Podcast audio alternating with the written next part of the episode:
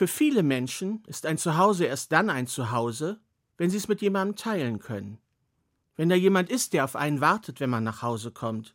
Wenn man Blumen für jemanden auf den Tisch stellen kann oder das Essen besonders schön anrichten. Es muss ja nicht immer ein Mensch sein. Denn seien wir mal ganz ehrlich, viele von denen sind ein richtiger Reinfall. Und wie wird man die dann wieder los? Henriette Rabenschlag starrte durch das Glas des Terrariums auf die beiden Bartagamen, die dort vor ihr lagen. Die Bartagamen starrten zurück, rührten sich sonst aber kein bisschen. Henriette wartete, aber nichts geschah. Und da merkte sie, wie der Anblick sie zu deprimieren begann. Sie wandte sich ab. Sie würde halt dann doch keine Reptilien kaufen. Sie ging weiter durch das Zoofachgeschäft auf der Suche nach einem gemeinsamen Tier für sich und ihren Verlobten Olaf. Sie kam zu den Fischen. Na, die waren immerhin die ganze Zeit in Bewegung und hatten oft schöne bunte Farben. Vielleicht Fische. Aber dann fiel ihr der erste Jahrestag mit Olaf wieder ein. Damals hatte sie Sushi gemacht, hatte einen ganzen Nachmittag dafür gebraucht. Sie hatte zuerst den Reis mehrmals gewaschen, dann gekocht, auskühlen lassen, gesäuert, dann hatte sie das ganze Gemüse geschnitten und den Fisch und alles in diese Algenblätter eingewickelt, die am Anfang so störrisch gewesen waren. Aber als sie fertig war, da war sie richtig stolz auf das Ergebnis. Das war immerhin ihr erstes Sushi. Dann hatte sie den Tisch schön gedeckt und hatte ewig lang nach den Essstäbchen gesucht. Ich meine, wann braucht man die auch schon mal? Und als alles fertig war, da hatte sie auf Olaf gewartet aber der verspätete sich. Wieder einmal. Kurz hoffte Henriette, dass er einfach nur kurz irgendwo gebremst haben könne, um mir ein paar Blumen mitzubringen.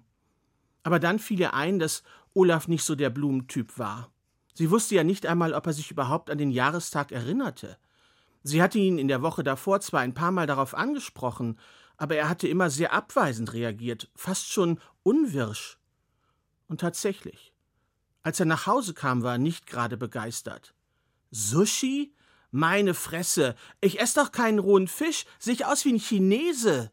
Und dann hatte er sich zwei Flaschen Bier aus dem Kühlschrank genommen, eine Tüte Chips und war damit im Wohnzimmer verschwunden.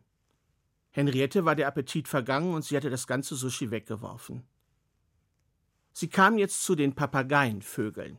Die begrüßten sie mit fröhlichem Gekrächze. Das waren lustige Gesellen. Ja, vielleicht sollte es ein Papagei werden. Aber dann fiel ihr wieder ein, dass sie mal gelesen hatte, dass man die Tiere immer zu zweit halten musste, weil sie die Einsamkeit nicht ertrugen. Henriette war es ja damals nicht anders gegangen. Nachdem sie jahrelang ihre kranke Mutter gepflegt hatte, war es nach deren Tod in dem Haus erschreckend leer geworden. Und nicht nur in dem Haus, auch in Henriettes Leben. Ja, und dann hatte sie Olaf kennengelernt. Olaf Ruckelflott, auf dem Geburtstag einer gemeinsamen Freundin. Sie hatten sich ein wenig unterhalten, waren ein paar Mal zusammen ausgewiesen und dann, ja, irgendwie zusammengeblieben. Dabei war Olaf gar nicht ihr Traumtyp, eher im Gegenteil, aber er hatte ganz süße Grübchen und ja, so war es dann jetzt.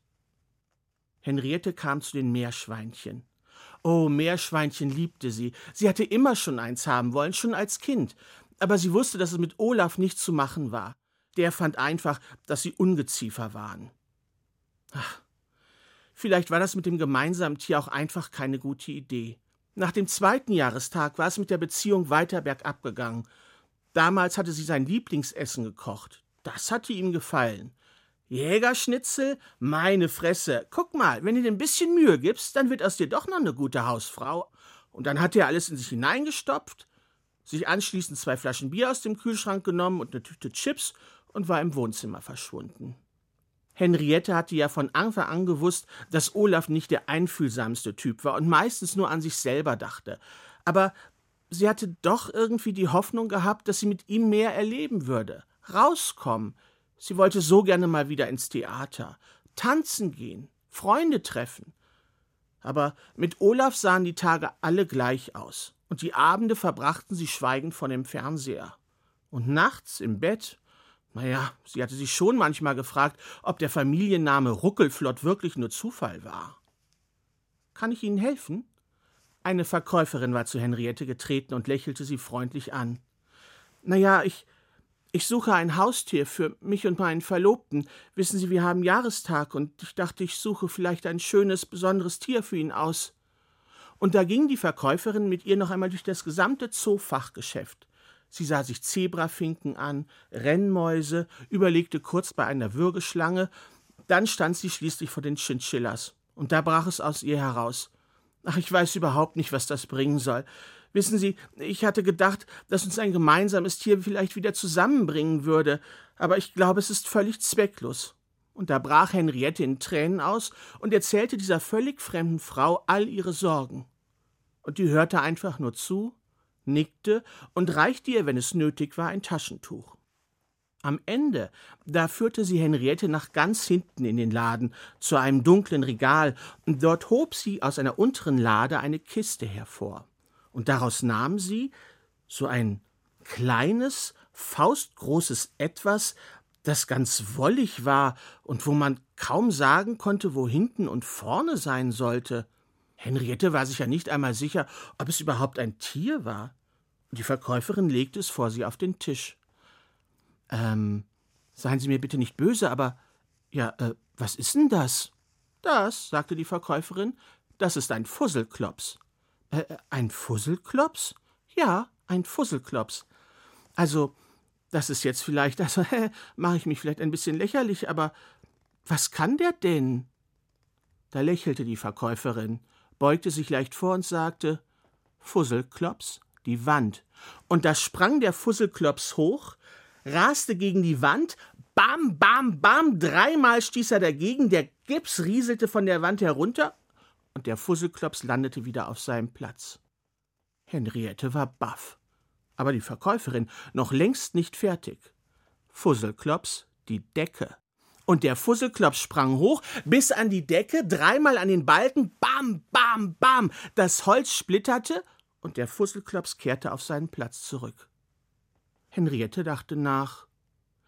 Wissen Sie, ich glaube ja manchmal, dass ich nur noch mit dem Olaf zusammen bin, weil er so niedliche Grübchen hat und letztens meinte er doch glatt, er wolle sich einen Bart stehen lassen. Und da lächelte die Verkäuferin und packte ihr den Fusselklops wortlos ein. Am Abend hatte Henriette eine Pizza in den Ofen geschoben und zwei Flaschen Bier in den Kühlschrank kalt gestellt. Der Fusselklops lag mitten auf dem Tisch. Und als Olaf kam, sah ihn auch gleich. Was denn das? Das? Das ist ein Geschenk, das ich für uns besorgt habe, sagte Henriette. Zu unserem Jahrestag. Alles Gute. Ein Fusselklops. Fusselklops? Meine Fresse! Und weiter ist Olaf nie gekommen. Lust auf mehr? Zelt, Haus, Hütte, Schlossgeschichten. Der Podcast für Kinder und Familien auf hr2.de und in der ARD Audiothek.